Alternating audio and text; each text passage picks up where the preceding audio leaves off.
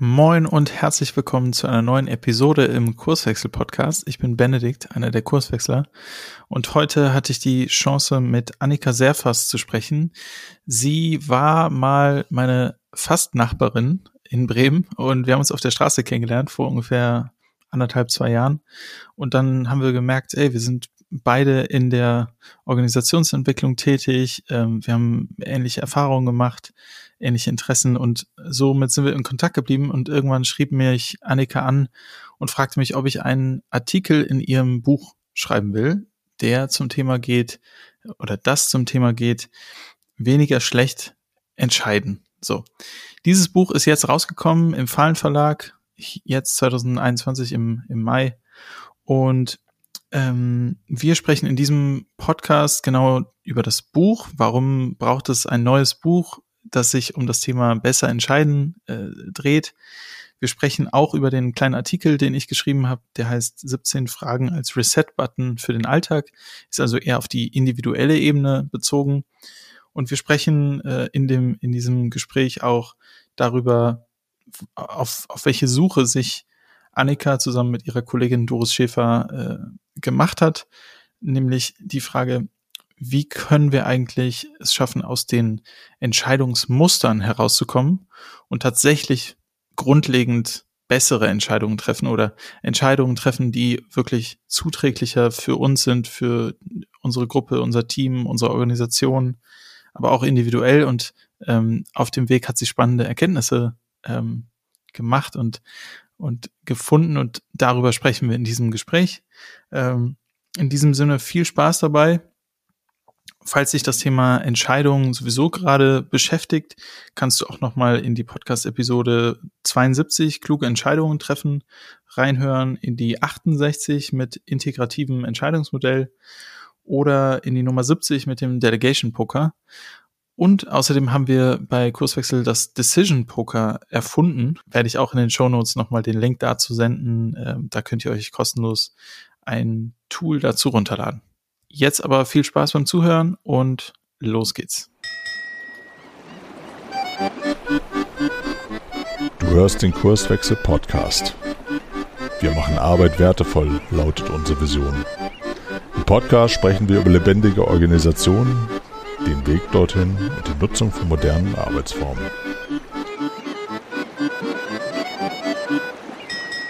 Moin und herzlich willkommen, Annika im Kurswechsel Podcast. Hallo Benne.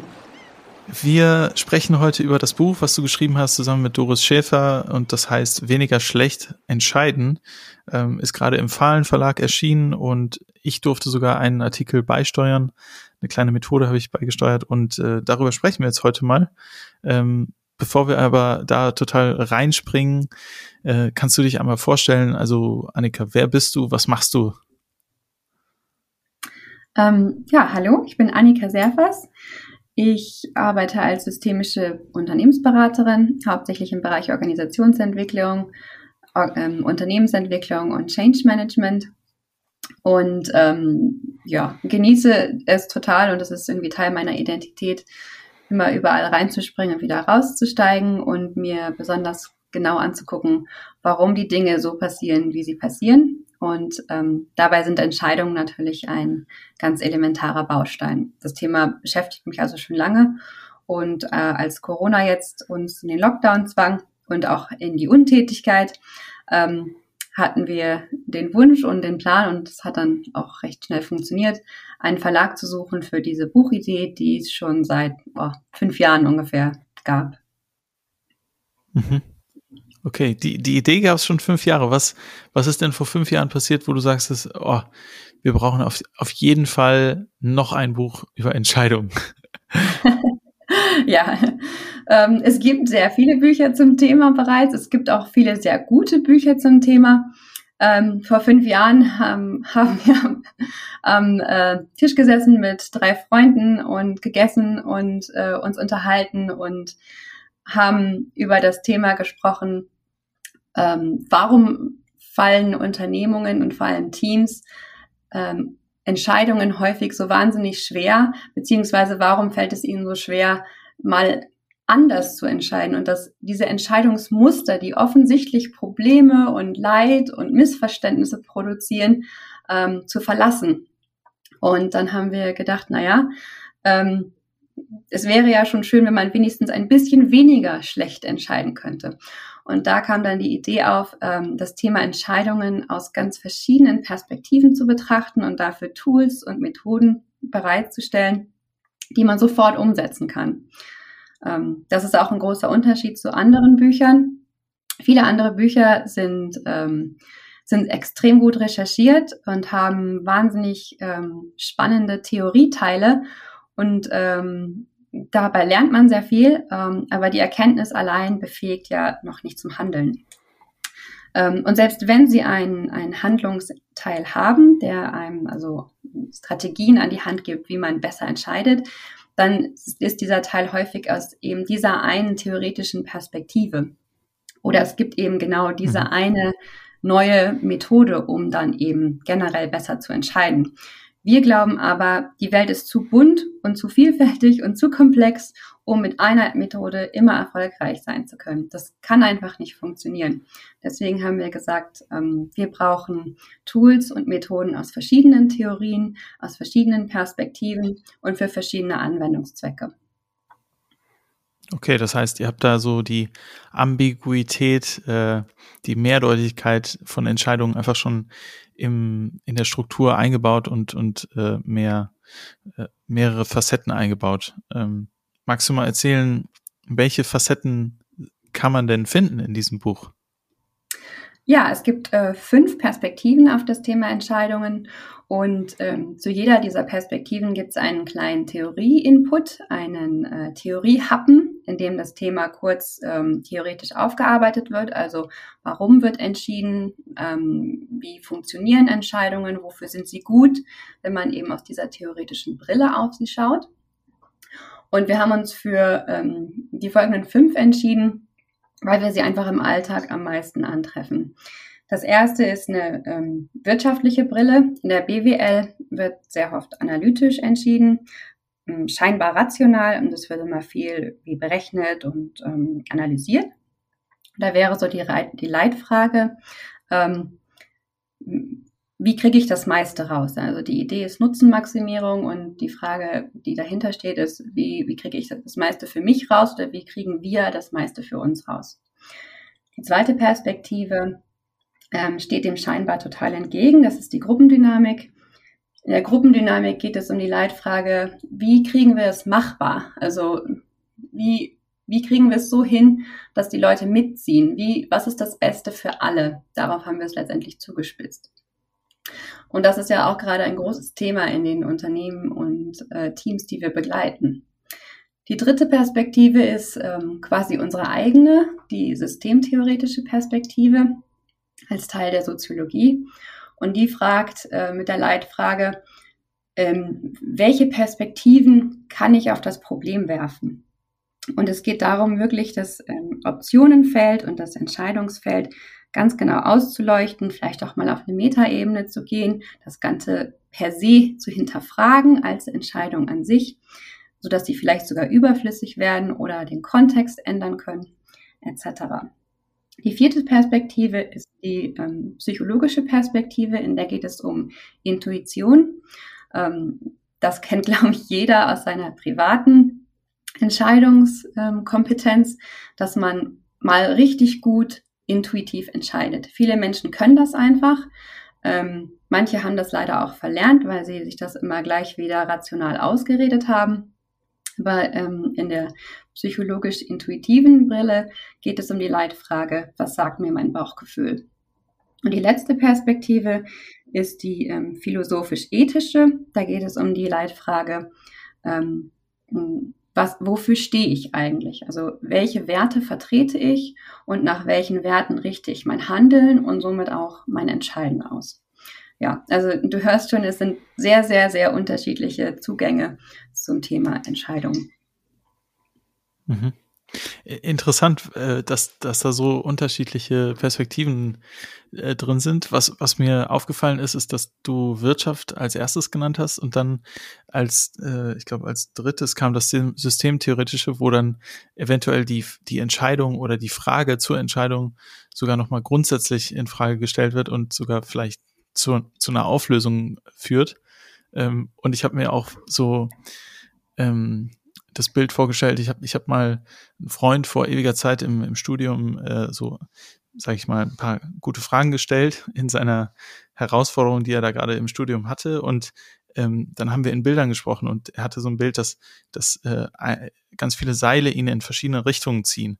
Und wenn man so mhm. auf das Bild guckt mit den fünf ähm, Perspektiven, die du aufmachst oder die ihr mhm. aufmacht im Buch, dann hört es sich so ähnlich an. So jede, jede Richtung zieht nochmal woanders hin. Äh, und dann stehe ich vielleicht am Ende auch immer noch da und denke mir, oh Gott, es ist so schwierig zu entscheiden. Wie, ähm, äh, ist das, ist das so oder ähm, ähm, öffnet sich da im Anschluss doch nochmal was ganz anderes? Ähm, also ich glaube, ähm, dass es einen hoffentlich, hoffentlich nicht zerreißt. Ähm, aber ich glaube, jeder kennt eben dieses Gefühl, was, was dein Freund so schön beschrieben hat, dass man eben irgendwie sich zerrissen oder, oder ähm, hin und her gerissen fühlt, wenn man eine Entscheidung zu treffen hat. Gerade wenn es um eine geht, die einen persönlich oder beruflich ganz, ähm, ganz tief trifft. Und ich glaube, wenn man durch unser Buch blättert, ähm, dann ähm, findet man einfach ähm, die Möglichkeit, ähm, mal sein eigenes Entscheidungsmuster zu verlassen und mal was Neues auszuprobieren. Und wenn es einem danach mit der Entscheidung nicht gut geht, kann man es ja jederzeit wieder neu treffen.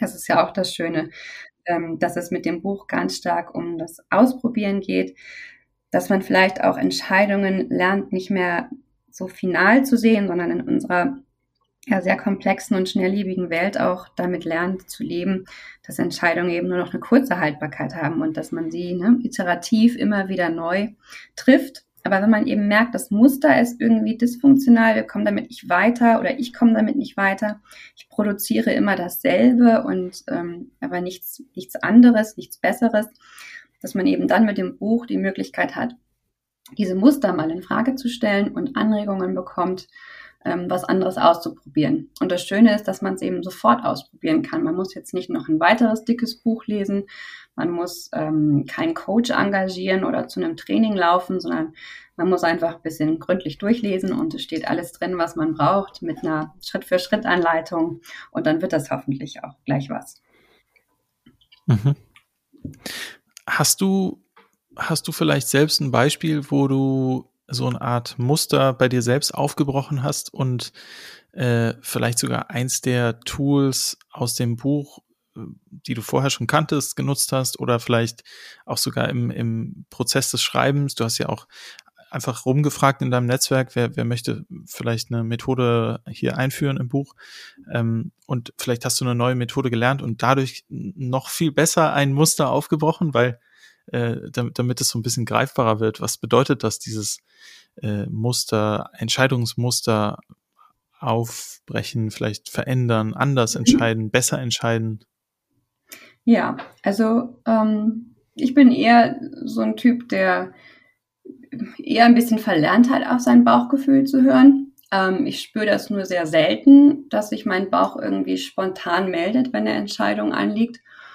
Und ähm, ich analysiere und rationalisiere das Ganze ähm, sehr gerne. Und deswegen liegen mir Tools, die jetzt eher aus der BWL kommen, total nahe.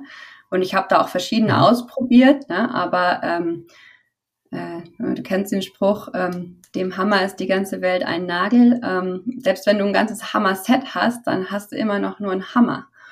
Und mhm. ähm, als ich wirklich mal dieses Muster unterbrochen habe, zu versuchen, alles zu rationalisieren, war, als ich das Tool des Züricher Ressourcenmodells kennengelernt habe, wo es darum geht, über ein Bild, ein Foto oder ein, ja, eine Grafik, ein Kunstwerk, das dich spontan aus irgendwelchen unerklärlichen Gründen total anspricht und irgendwie positiv berührt, darüber ähm, herauszufinden mit, mit einem Team von ähm, Ideengebern. Das ist auch was ganz Neues für mich gewesen, dass man eine Entscheidung eben nicht alleine trifft, sondern dass man sich Unterstützer dafür holt. Und ähm, dann im, Gegen, ähm, im Gegenspiel und im, im, Wechselspiel herausfindet, warum spricht mich dieses Bild an und welche, ähm, welche Optionen und Entscheidungsverhalten ähm, verbinde ich damit. Und ähm, somit habe ich eine Entscheidung getroffen, über meine ähm, berufliche und private Zukunft, mit der ich bis heute wahnsinnig glücklich bin ähm, und die ich auf keinen Fall missen möchte. Und das war für mich so ein riesiges Aha-Erlebnis zu sehen, ja, dass ähm, Entscheiden ganz anders gehen kann. Und ähm, das heißt ja nicht, dass ich nicht trotzdem meine liebgewonnenen und viel geübten Analysetools verwende, sondern das heißt für mich einfach nur eine Erweiterung meines Handlungsrepertoires. Und das macht mich einfach ein Stückchen, ein Stückchen freier und auch ein bisschen kompetenter, finde ich oder fühle ich. Und mhm. genauso ist es mir auch gegangen, als ich viele, viele der Beiträge gelesen habe, wo ich dachte, Mensch, daran habe ich noch nie gedacht. Wie spannend ist das denn? Und ähm, ja, mir ging es zum Beispiel so ähm, bei dem Tool von dir, was du, was du beschrieben hast, ähm, wo ich zuerst dachte, na ja, gut, ähm, sich bestimmte Fragen zu stellen, ähm, ist immer sinnvoll, aber ich kenne das halt aus meiner, ähm, aus meiner Arbeit eher, dass man das in, ne, mit einem Coach tut oder mit einem Berater und dass der halt die klugen Fragen stellt. Aber dass einfach eine Reihe von Fragen, die man so abarbeitet, einen trotzdem ähm, zu etwas führen kann, was einem dann ganz neue Optionen eröffnen kann oder einem ganz neue Hinweise geben kann. Ähm, das fand ich sehr überraschend, das fand ich richtig klasse. Habe ich auch, ähm, habe ich auch gleich weitergegeben an einen Klienten. Mhm. Ja, äh, zur Info für die ZuhörerInnen.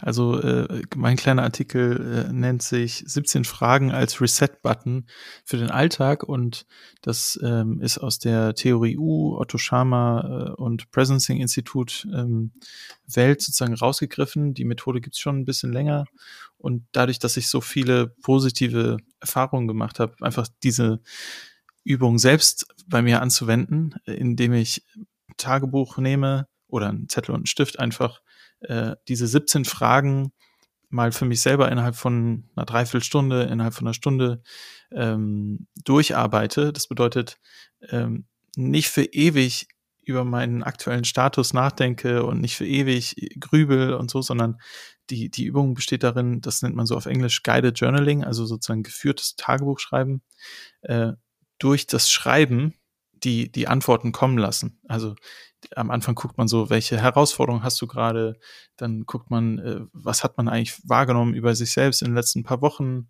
Äh, es geht weiter in, in so die Richtung, wo ist eigentlich deine Frustration und wo, wo ist deine Energie? Also wo merkst du, bist du immer wieder frustriert in deinem Alltag, im privaten, beruflichen, wo, wo merkst du, da ist, da ist richtig Kraft drinne, wenn du, wenn du in dieser, ähm, mit diesen Themen dich beschäftigst, mit den Menschen unterwegs bist. Und dann geht's immer weiter. Also man geht eigentlich einmal durch das durch den U-Prozess, müsste man mal wann anders nochmal genauer erklären. Äh, letzten Endes ist die Idee bei dem U-Prozess, dass man wie ein U, wie das, wie der Buchstabe, so gewiss, gewisse tiefere Ebenen des Bewusstseins oder des Unterbewusstseins so anspricht. Und ganz unten beim U-Prozess ist dann die Frage, so die Kernfrage, ähm, wer, wer bin ich und was ist meine Arbeit? Also wer bin ich eigentlich selbst? Also was, was, was bringe ich auch in die Zukunft und äh, was ist meine wirkliche Arbeit, die ich jetzt so voranbringen will, sei es im Privaten, dass ich mich neu ausrichte, was wichtig ist, oder im Beruflichen, so was ist eigentlich wirklich, wirklich wichtig für mich. Und auf der rechten Seite vom U geht man sozusagen dann wieder hoch und überlegt sich, welche Prototypen könnte ich eigentlich bauen, um so im kleinen Kontext das schon mal auszuprobieren. Wer könnte mich unterstützen in, in meinem Umfeld? Ähm, wo habe ich das Gefühl, oh ja, der, der könnte mir helfen. Ähm, und da unten in diesem U-Prozess, äh, ganz unten, finde ich super, super wertvoll, auch nochmal so diese Metaperspektive zu haben. Da ist so eine Frage, äh, man soll sich vorstellen, man sitzt in einem Hubschrauber und man soll sich selbst mal aus der Distanz beobachten, was machst du eigentlich aktuell in der beruflichen, persönlichen Phase deines Lebens? Was, was versuchst du gerade zu realisieren? Und der, der zweite Hubschrauber wäre, ähm, was nimmst du eigentlich wahr in deiner Gemeinschaft, also dein, was machen so deine Freunde, deine, dein Umfeld? Gibt es da irgendwie so eine Art kollektives Muster, was, was ihr gerade versucht, alle zusammen zu machen? Ähm, und dann ist auch eine Frage, ähm, stell dir vor, du bist am Ende deiner, deiner Lebensreise und guckst zurück auf dein Leben und was möchtest du da jetzt sehen? Und die Frage ist so philosophisch, man könnte stundenlang und tagelang sich damit beschäftigen. Aber Teil der Übung ist, dass man innerhalb von, weiß nicht, zwei, drei, vier Minuten einfach das aufschreibt, was jetzt gerade lebendig ist bei dir und, und ähm, das notiert und auch gar nicht jetzt so viel sich damit beschäftigt, sondern dann schon zur nächsten Frage hüpft. Ähm, dann soll man auch einmal mit dem eigenen äh, Kind, also stell dir vor, du, du triffst dich selber als Achtjähriger oder so. Was würde der Achtjährige äh, zu dir oder die Achtjährige zu dir sagen, wenn sie dich so wahrnimmt, wie du gerade bist, was du gerade machst? Du bist total gestresst äh, oder äh, bist voll, voll an den, an den Sachen dran, die dir wichtig sind. Genau, und am Ende geht es eben darum, das so ein bisschen in die Realität zu bringen. Was sind die nächsten drei Schritte, äh, die du praktisch in den nächsten drei Tagen machen kannst und so weiter. Ähm, das ist diese kleine Methode, ähm, Genau. Genau, und wir haben die ähm, zum Beispiel der theoretischen Perspektive der ähm, Intuition zugeordnet, weil es eben darum geht zu schauen, wie, ähm, wenn ich irgendwie mich so stuck fühle, also irgendwie feststecke, dann ermöglicht es dir, neue Perspektiven zu eröffnen und zu entfalten und ähm, irgendwie so im, im, Gleichgewicht mit dem, mit dem inneren Bauchgefühl, dass es irgendwie stimmig ist, ähm, dann als, als Ziel. Und ähm, das ist eben eine Methode, die ganz, ganz ähm, persönlich und individuell ist. Und ähm, es gibt auch ganz viele Methoden, die dann eben im Team oder sogar in einer Großgruppe abgearbeitet werden können. Und dazu haben wir zum Beispiel so eine Tabelle einge, äh, eingepflegt ganz am Anfang, wo man dann je nachdem, was für eine Entscheidung anliegt, dann auswählen kann. Also ob zum Beispiel einer entscheidet, ob ein Team entscheidet oder ob eine größere Gruppe entscheidet. Und dann auch, was für eine ähm, Entscheidung gerade anliegt. Also geht es um eine Ja-Nein-Entscheidung, um eine Entweder-Oder-Entscheidung, um eine Entscheidung zwischen mehreren Optionen oder geht es auch darum, dass man das Gefühl hat, man hat gar keine gute Option und man möchte gern ähm, Optionen entwickeln. Und dann ist noch ähm, in der Tabelle verortet, was man dafür braucht und wie lange es dauert, die Methode zu mhm. nutzen. Ja, sehr gut, sehr guter Hinweis. Also diese Übung, die, die ich da aufgeschrieben habe, die vom Presencing Institut äh, und Otto Schama kommt, die ist auf jeden Fall für jemanden individuell. Ich habe das auch schon in Gruppen gemacht. Das heißt, wir haben uns einen Timer alle drei Minuten gesetzt und sind dann zur nächsten Frage gehüpft, auch wenn wir noch nicht vielleicht im perfekten geantwortet hatten. Und dann konnten wir im Anschluss vielleicht nochmal reflektieren. Äh, da muss man aber auch gucken, ob da äh, genug Vertrauen vorhanden ist, ob man überhaupt darüber, über diese persönlichen Erkenntnisse reden möchte und ob man den Raum dafür hat. Ne? Aber äh, das ist natürlich mhm. eher eine individuelle Ebene. Was, was ich sehr schön finde, ist, wenn, wenn du darüber sprichst, du, ihr habt ja diese fünf Perspektiven aufgemacht und ähm, ihr sagt, jede Perspektive hat einen Vor- und einen Nachteil. Also man kann nicht sagen, nur die BWL und nur das philosophisch-ethische ist korrekt. Ähm, gibt's gibt's bei dir so eine Art Tendenz, so, äh, oh, ich merke, das philosophisch-ethische ist irgendwie, wird mir immer wichtiger oder sagst du komplett offen, okay, wir sollten alles mal ausprobieren, so wie so ein Buffet und am Ende merken wir, was uns am besten liegt oder am, am meisten hilft? Ähm, also ich bin wirklich davon überzeugt, dass es auf den Kontext ankommt. Ich glaube, jede Methode hat ihre Berechtigung und ihren Zweck und auch ihren Nutzen, aber es kommt eben darauf an, ähm, ob man einen passenden Kontext wählt. Ähm, es hat absolut seine Berechtigung, Dinge zu analysieren, Zahlen, Daten, Fakten zusammenzutragen und das Ganze mal so ganz nüchtern zu betrachten, wie das eben in der BWL gemacht wird. Aber es ähm, nützt ja auf lange Sicht überhaupt nichts, wenn du, ähm, wenn du alles durchrationalisierst und dann am Ende kriegst du niemanden ins Boot für eine Umsetzung. Also diese Perspektive der Gruppendynamik nochmal dazu zu holen, ist in vielen organisationalen Kontexten sicherlich ganz, ganz hilfreich. Aber ähm, abgesehen davon ähm, finde ich, dass, ähm, dass bei mir ähm, tatsächlich die, die philosophisch-ethischen hm, Aspekte immer wichtiger werden. Also ähm, jetzt gerade bei so richtungsweisenden Entscheidungen würde ich mich eher auch noch immer zusätzlich fragen, passt das zu dem, was ich, ähm, was ich erschaffen möchte und wofür ich stehen möchte? Ne? If you don't stand for something, you'll fall for anything, ist so ein Spruch, der mich da ein bisschen leitet. Ähm, aber wenn es jetzt, ich sag mal, nicht so ganz ums Eingemachte geht, sondern es geht eher darum, ne, welche Wohnung wollen wir mieten, dann, ähm, dann benutze ich auch ganz bewusst andere Entscheidungsmethoden. Also da, da mixe ich dann irgendwie mal eine, eine rationale mit einer intuitiven oder so und ähm, fahre damit immer sehr gut. Und ähm, wie gesagt, es kommt immer darauf an, wer, wer, wer ist betroffen, wer entscheidet mit, wer muss mit den Konsequenzen leben, wie groß ist überhaupt diese Entscheidung, welchen Rahmen betrifft sie, betrifft sie nur mich, betrifft sie vielleicht ähm, meine ganze Familie, betrifft sie ein Team, eine ganze Organisation, betrifft sie die Zukunft, betrifft sie jetzt einfach einen Baustein in der Gegenwart. Das sind ja alles Faktoren, die in so ein Entscheidungsfeld und in so eine Entscheidungsgemengelage mit hineinspielen. Und deswegen gibt es ja auch so häufig Entscheidungen, mit denen man dann entweder nicht zufrieden ist oder mit denen man dann ähm, in der Konsequenz nicht so richtig gut klarkommt.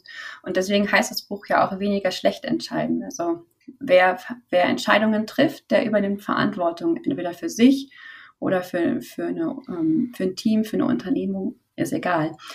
Aber ähm, wer Verantwortung übernimmt und Entscheidungen trifft, der macht auch mal Fehler. Und wer viele Entscheidungen trifft, viel Verantwortung übernimmt, der macht auch viele Fehler. Und uns geht es einfach mit dem Buch darum, ähm, die, die Entscheidungskompetenz zu erweitern, dadurch, dass man, dass man immer wieder was Neues ausprobieren könnte und sagen könnte, ich, ich mache es heute einfach mal anders und schaue dann, wie es mir damit geht. Mhm.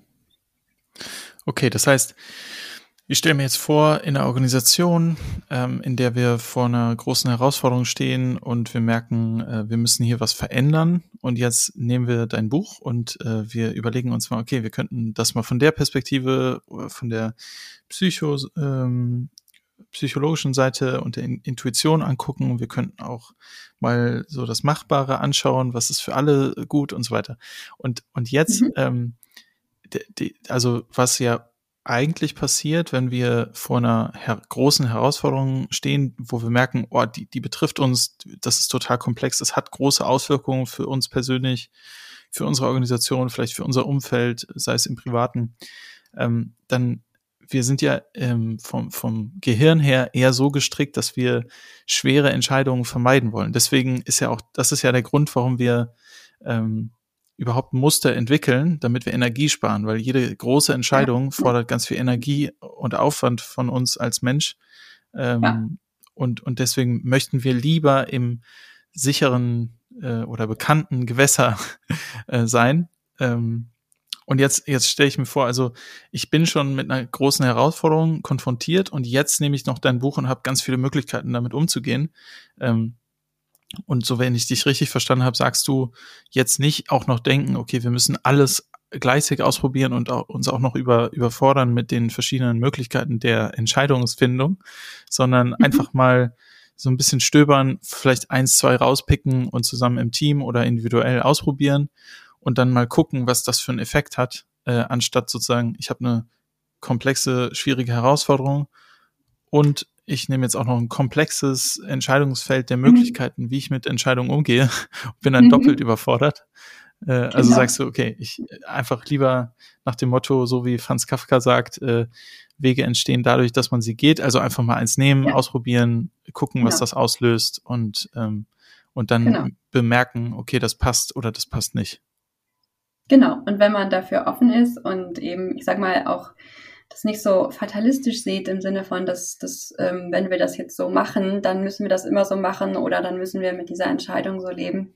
Klar muss man dann manchmal mit einer Entscheidung leben, ähm, aber selbst wenn einem die, das Ergebnis oder der Prozess nicht gefallen hat, dann, ähm, dann macht man halt hinterher noch eine zweite Methode oder eine dritte. Mhm. Ähm, wichtig ist einfach, dass man, hm, dass man das Gehirn so weit äh, lockt, indem man eben ähm, da einfach eine Möglichkeit gibt, mal, ähm, mal was anderes zu machen, aber sich dann eben nicht alleine fühlt. Ne? Also man kann sich ja zigmal vornehmen, was anderes zu machen. Du kommst davon selber auch schlecht auf, oft schlecht auf eine Idee, was du genau anders machen könntest. Dazu haben wir übrigens ja. noch eine zweite Tabelle hinten im Buch. Ähm, wenn man sein dysfunktionales Entscheidungsmuster kennt, dann kann man da Hinweise finden, welche Tools besonders hilfreich sind, aus diesem Muster auszusteigen. Also zum Beispiel das bekannte Muster, ne? viele, viele Köche verderben, verderben den Brei, dass du immer zu viele Leute beteiligst.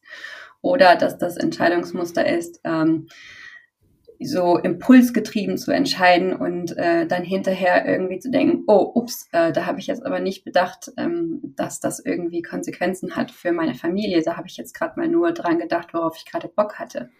Oder ähm, dass du irgendwie ja, alles sehr analysierst und die, dieses äh, Analysis Paralysis ähm, reinrennst und dann keine Entscheidung mehr treffen kannst, weil du zu viele Informationen hast. Für all diese ent bekannten Entscheidungsmuster gibt es dann auch Hinweise, welche, welche Tools könntest du mal ausprobieren, die eben anders sind als dieses Muster, aber dich nicht total überfordern, ich mal. Mhm. Okay, also, also auch das wieder eine Möglichkeit, seine eigene Entscheidungskompetenz zu stärken. Mhm. Entscheidungskompetenz, wenn ich es richtig verstehe, ähm, sagst du, ist die Fähigkeit mit der Vielfalt und den, den, der Komplexität an Entscheidungen, die so auf uns prasseln im Alltag, in der, in der Arbeit, äh, im, im, also im Beruf so, aber auch in der Familie, äh, zu Hause, im, äh, vielleicht so, dass die Möglichkeit äh, oder die Fähigkeit mehr vorhanden ist, damit gut umzugehen und äh, nicht in die Überforderung oder die Starre der Überlastung äh, zu, zu fallen. Habe ich das richtig verstanden? Ja, genau. Die, ähm, die Entscheidung, die zum Beispiel für, ähm, für ganz, ganz ähm, spezielle Scheidewege sind, die, die man so persönlich trifft, da merkt man ja häufig schon irgendwie so, puh, ich habe da jetzt keine besondere, ich habe keine Idee oder mir fehlt es irgendwie an Antrieb oder an Umsetzungsfreude oder überhaupt an Elan, ähm, dann kann man dort einfach Tools finden, die einem helfen, neue Perspektiven aufzuzeigen und zu entwickeln. Ähm, und das andere ist so ein, sowas, was man bestimmt aus dem Beruflichen auch kennt, wo man dann sagt, boah, wir machen das immer gleich, jedes Mal dasselbe. Immer wieder kommen wir zu dem Punkt, dann streiten sich alle, dann kriegen, machen wir irgendwie einen Mehrheitsentscheid und damit ist keiner irgendwie glücklich oder wir versuchen irgendwie was gemeinsam und konsensmäßig zu, zu entscheiden und am Ende kommt dann der Bereichsleiter und sagt, nee, wir machen es ganz anders und alle sind frustriert und ähm, äh, systemisch gesehen, also aus meiner eigenen beruflichen Brille würde ich sagen, naja, das sind halt Lösungsoptionen. Ne? Also ein Mehrheitsentscheid ist ja auch eine Option oder ein Hierarchieentscheid ist auch eine Option aber die fühlen sich halt nicht mehr gut an und nicht mehr zeitgemäß. Aber wenn man aus diesem Muster nicht rauskommt, dann ist es auch gut ähm, zu sagen, ja, was könnte ich denn anders machen? Und dafür bietet eben das Buch Impulse. Also aus einem, aus einem Muster rauskommen, was irgendwie mal eine gute Lösung war, aber inzwischen irgendwie sich nicht mehr gut anfühlt. Oder wenn es darum geht, ähm, ganz neue Perspektiven zu entwickeln, wo man alleine einfach nicht weiterkommt und sagt, ich habe einfach keine Option. Wie kriege ich denn welche? Und das sowohl eben auf individueller Ebene als eben auch auf, auf Teamebene. Mhm. Ja, verstehe. Du, du hast ja jetzt, äh, also da ist ja so viel drin, wenn ich mir überlege, eigentlich bräuchten wir doch das Buch, was du geschrieben hast, oder das Thema Entscheidungskompetenz stärken, so schon als Schulfach in der Schule, oder? Ähm, Nicht erst gut. in Unternehmen als, als Weiterbildung oder für Erwachsene als Buch. Ja, ähm, finde ich eine spannende Idee. Habe ich noch gar nicht drüber nachgedacht. Aber ähm, ja, ich glaube schon, dass es, dass es Kinder ähm, und dann auch eben junge Erwachsene stärken kann, daran mit Entscheidungen nicht so zu hadern. Ne? Also irgendwie ähm, gleich von vornherein zu lernen, ähm, Entscheidungen freudig zu treffen. Ähm, denn also wenn man eine Entscheidung getroffen hat, wird ja auch im Hirn was ausgeschüttet, was einen glücklich macht und erleichtert. Also da gibt ja sogar einen Belohnungseffekt. Ähm, und gleich ähm, früh zu lernen, ähm, Entscheidungen zu treffen und äh, nicht auf die lange Bank zu schieben und auszusitzen, ähm, glaube ich, macht einen, macht einen stark und selbstbewusst, weil man eben ähm, Verantwortung übernommen hat. Und das ist ja auch etwas, was einen als Person irgendwie stärkt. Und ähm, von daher finde ich das eben wirklich eine Kompetenz, die es zu erlernen und zu pflegen gilt und zu erweitern. Ähm, ich meine, jeder kennt, ähm, kennt die Situation oder kennt auch Leute, die, die das eigentlich immer schaffen, Entscheidungen an andere zu delegieren oder auszusitzen. Und mit Aussitzen meine ich jetzt nicht so bewusstes Aussitzen, sondern einfach nicht zu entscheiden. Und das ist, das ist häufig, äh, hat man ja nicht den Eindruck, dass das Menschen sind, die besonders äh, glücklich damit sind, sondern dass sie damit eher ähm, Schwierigkeiten haben, das, das anzupacken und sich das zu trauen. Das ist ja auch etwas, was ein bisschen Mut erfordert. Hm. Ja, und ich glaube, es braucht auch Fokus. Ne? Also du hast jetzt gesagt, äh, ja. sich, sich darauf zu konzentrieren, äh, also was man in, also du hast gesagt, so wenn man eine Entscheidung trifft, dann, dann kriegt man ja auch Glücksgefühle, wenn man dann was entschieden hat ähm, ja. und vielleicht Sachen besser laufen danach. Und ich glaube, davor ist noch ein Schritt, nämlich der Fokus. Du hast, glaube ich, gesagt, so wir müssen auch äh, neue Herangehensweisen finden, wie wir zu neuen Entscheidungen kommen, weil sonst bleiben wir immer in den Mustern.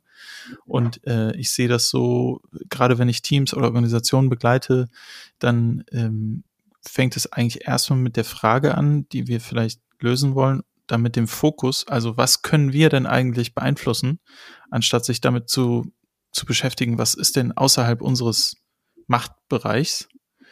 Ähm, ja. Und alleine, ich glaube, allein dadurch entsteht schon mehr Energie, wenn man nicht sich sozusagen lethargisch damit beschäftigt, oh Gott, die ganze Organisation, das und das funktioniert mhm. nicht oder an der mhm. und der mhm. Stelle können wir auch nicht entscheiden. Da sind wir auch, also sozusagen nicht in die Opferhaltung zu gehen und sagen, ja, ich mhm. kann ja hier nichts entscheiden, sondern den Fokus schon zu verändern auf das, was eigentlich in, in unserer eigenen Macht ist.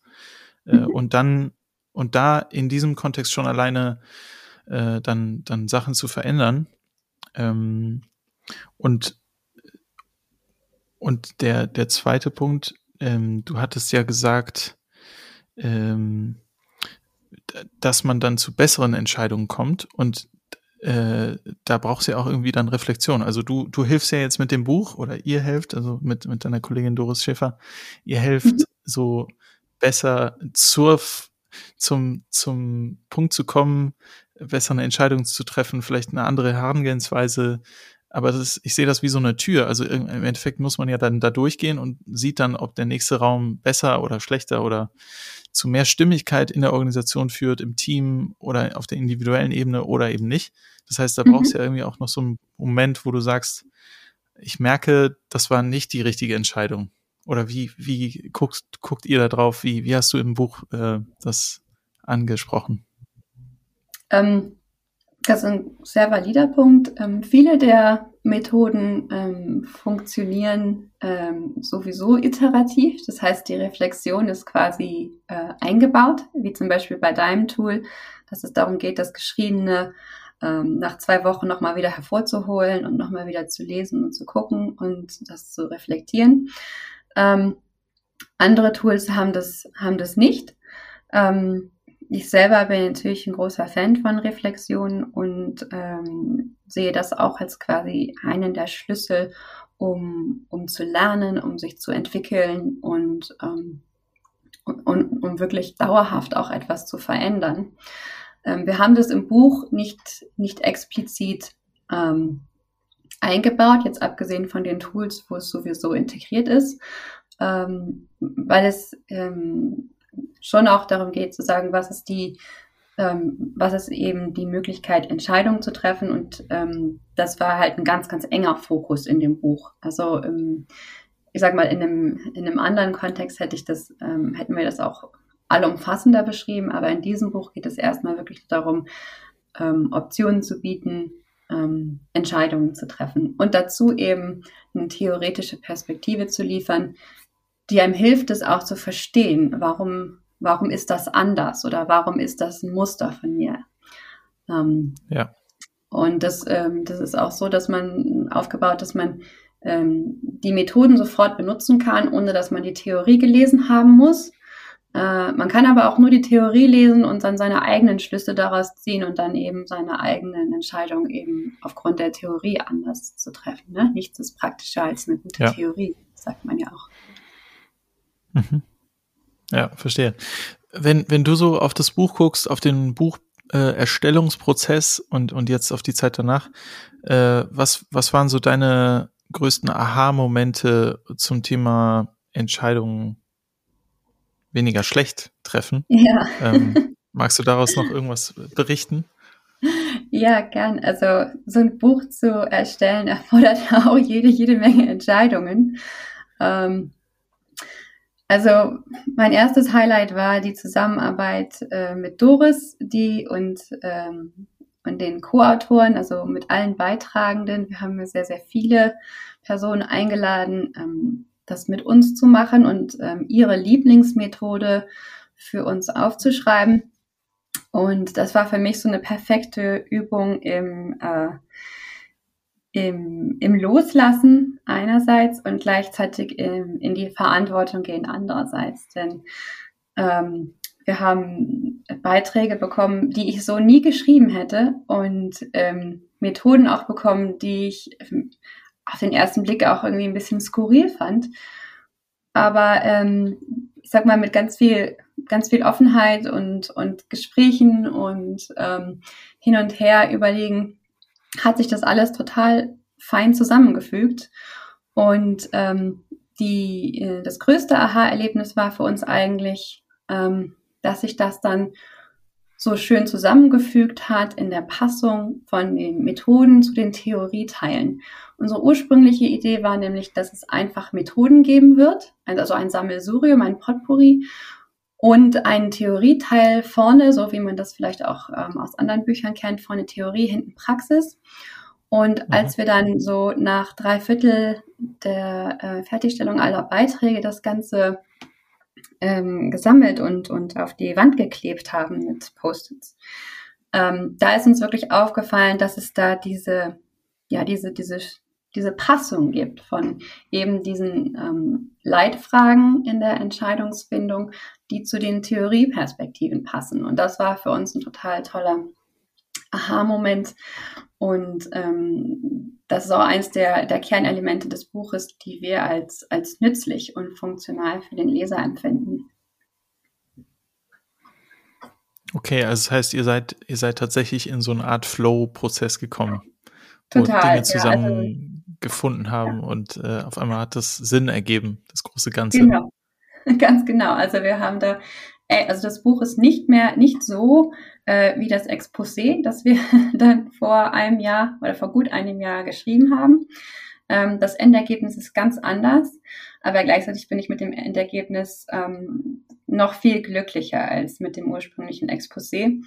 Und ähm, ja, genau wie ich eben schon sagte, das war so eine richtige Übung, ähm, äh, Verantwortung übernehmen für das, für das Endprodukt und gleichzeitig Offenheit dafür zu haben, was, ähm, was andere beisteuern, wie sie auf das Thema schauen, was sie als funktional empfinden, was sie als hilfreich erleben in ihrer Praxis und in ihrem Umfeld, sich darauf einzulassen und dann zu sagen, okay, wie bauen wir jetzt aus diesen Steinchen ähm, von denen wir gar nicht alle erwartet haben, wie, wie, bauen wir dann ein Bild daraus? Und dass es tatsächlich so ein schönes Bild ergeben hat, das war, ähm, das war dann die, die Belohnung, finde ich. Mhm. Okay, cool. Ja, schön. Ähm, wir haben über Entscheidungen gesprochen, über, über die Frage, wie kann man eigentlich weniger schlecht entscheiden. Und äh, ich glaube, ich glaube, der Titel ist bewusst so gewählt, um so ein bisschen mit dem Zwinkern auch ähm, so einfach eine Möglichkeit zu geben, mal zu gucken, es gibt noch ganz viele andere Möglichkeiten ähm, zu entscheiden. Ja. Vielen Dank für das Gespräch. Was, was, ähm, was ist jetzt dran mit dem Buch? Was sind die nächsten Schritte? Ähm, was wünschst du dir für die Zukunft mit dem Buch? Also ich wünsche mir, dass ganz viele Menschen es als nützlich empfinden. Ähm, das ist eigentlich das warum wir es geschrieben haben. Also wir wollen einfach Leute befähigen, anders zu entscheiden und Entscheidungskompetenz ganz grundsätzlich aufzubauen und zu pflegen. Und wenn das gelingt, wenn andere Leute das Buch in die Hand nehmen, Tools ausprobieren, Methoden anwenden und ähm, das nützlich finden für sich, für ihr Team, für ihre Organisation, für ihre Familie, für ihren Verein, völlig egal, dann freue ich mich riesig. Also das ist, ähm, das ist mein vornehmliches Interesse. Und ähm, ja, Doris und ich überlegen gerade, ob wir da noch Unterstützungsangebote anbieten wollen. Also es wird auch eine kleine Website geben zum Buch. Ähm, wo zum Beispiel auch die ganzen Co-Autoren noch mal ein bisschen äh, näher vorgestellt werden und noch ein bisschen mehr zu ihrer Methode sagen können. Und auf der Website wird es auch Download-Angebote geben, wie zum Beispiel Arbeitsblätter oder so ähm, Spielkarten für bestimmte Entscheidungsmethoden, damit man dann Entscheidungen pokern kann, etc. Also da wollen wir dann einfach noch Dinge anbieten, die, ähm, die in so einem zweidimensional sequenziellen Buch nicht funktionieren. Ähm, aber das ist halt das, was wir, was wir darüber hinaus gerne ähm, leisten wollen. Und ähm, ja, generell ist das ja auch äh, unsere berufliche Identität und zu schauen, ähm, wie kriegen wir Organisationen handlungsfähig, entscheidungsfähig, um eben in einem komplexen, vielschichtigen, schnelllebigen Umfeld irgendwie bestehen und können und eben nicht nur überleben, sondern auch für für Mitarbeiter und Kunden und Eigentümer so, dass es, dass es Spaß und Freude macht, Energie erzeugt, Lust erzeugt, dass man da gerne morgens hingeht. Das ist unser berufliches Anliegen und das ist natürlich auch dann ein Anliegen, das wir mit dem Buch ver verfolgen wollen. Sehr schön. Vielen Dank, Annika. in den Shownotes werde ich dein, deine Kontaktdaten verlinken, auch den Hinweis zum Buch. Ähm, wer Lust hat, kann sich natürlich das Buch kaufen und ähm, in dem Sinne, vielen Dank fürs Gespräch und viel Erfolg weiterhin. Danke, Benedikt, dir auch und bis bald. Bis bald, tschüss. Folge uns auch auf Twitter unter @kurswechsler und diskutiere mit uns über agile Themen.